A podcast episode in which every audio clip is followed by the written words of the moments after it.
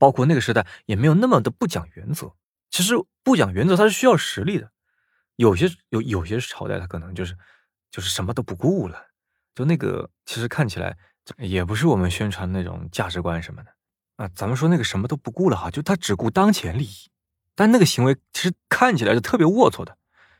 但是如果从后世来看哈，很多大佬之间，你没一一般不都发现吗？大佬之间说话就不会轻易打破一些规则，因为他们要考虑到以后的事。比如，就曹操一开始他就留意刘备，他发现了刘备这个家伙，他心怀大志，但是他并没有对刘备怎么样啊。然后后来刘刘备呢，他也借故溜掉了。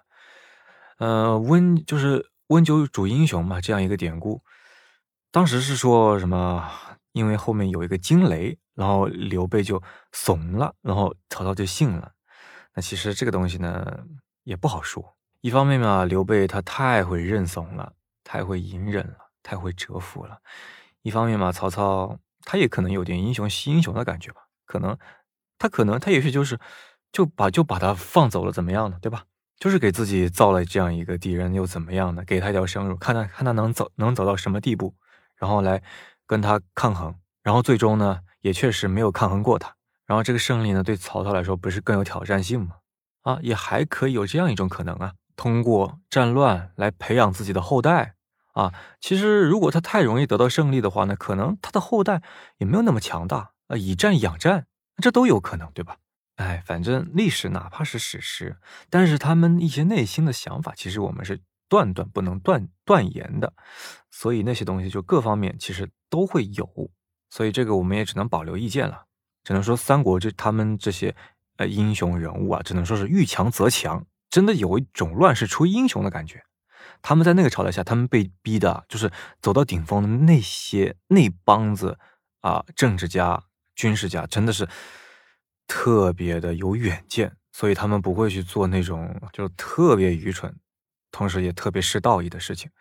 不是那个朝代没有，有也有，但是有的呢，在初期三国鼎立之前呢，可能就已经废掉了啊，董卓啊、袁绍啊他们这些，然后后期呢，这个战场就被升级了，变成了一些更有远见的人的一个大棋盘，在这些英雄豪杰身上，他们看得更远，只是只是这样而已。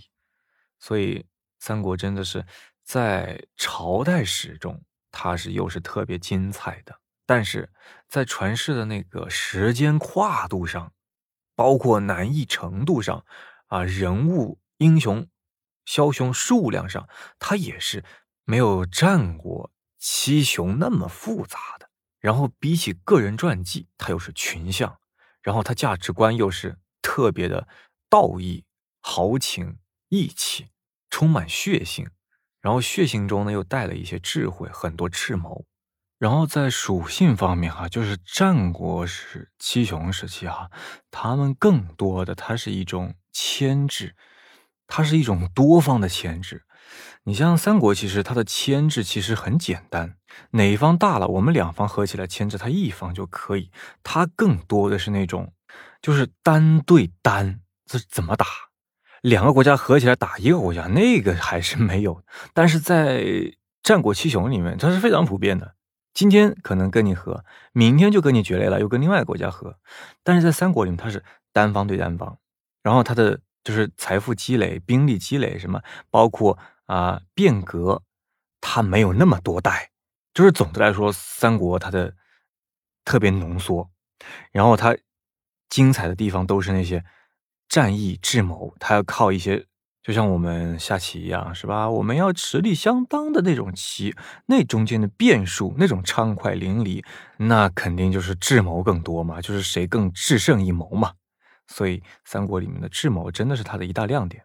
而像战国七雄里面，它里面设计的就更多了，因为它那毕竟是国家，国家有国家的体系，财政、军事、农业、法律，真的就是各方各面。因为他们，比如像在三国，你可能在十年一个跨度，它就很大了，它可以组组织两三两三场大大战役啊。但是在战国七雄不一样，战国七雄他考虑到盟国，还跟谁结盟，你包括他的兵力，他可能打一场仗下来，他要休养生息很多年，十年啊，甚至二十年，在在在这期间呢，它大战役不能用，但是有有些小战役，总之就特别的纷杂，就是很难懂，有点难懂。三国还是在至少它它是势均力敌，而且它的派系没有那么多，总的来说相对还是比较容易明白一点的，同时也有很爽的。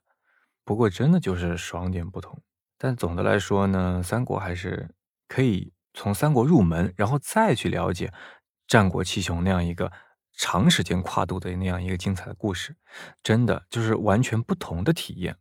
就中国历史啊，每个朝代都有它每个朝代的一个特性，有些特性呢也是不可复制的。然后东汉末年、三国时期呢，也是。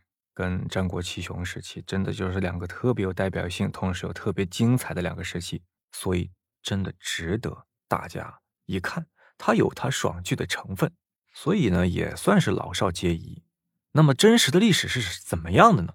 像诸葛亮的空城计啊这些，也许史实中是并不存在的。但是像刘备三顾茅庐啊，再就是诸葛亮他当权后啊七擒孟获呀。这些听起来啊，乍一听可能是不真实，但是它又是存在的这种真实的传奇啊，所以波者对三国为什么就是大家这么耳熟能详，同时它的精彩和魅力程度究竟在哪儿？不管是史诗还是演绎，终究都是源自于三国这么一个史诗而来的。所以我们知道了这个史诗的源头。我们也能就是更清晰的看待传奇和真实的故事，还有那些我们以为不真实，其实它真实存在的传奇啊，我们可以更加清晰的看到我们辉煌的上下五千年中最绚烂的一部分。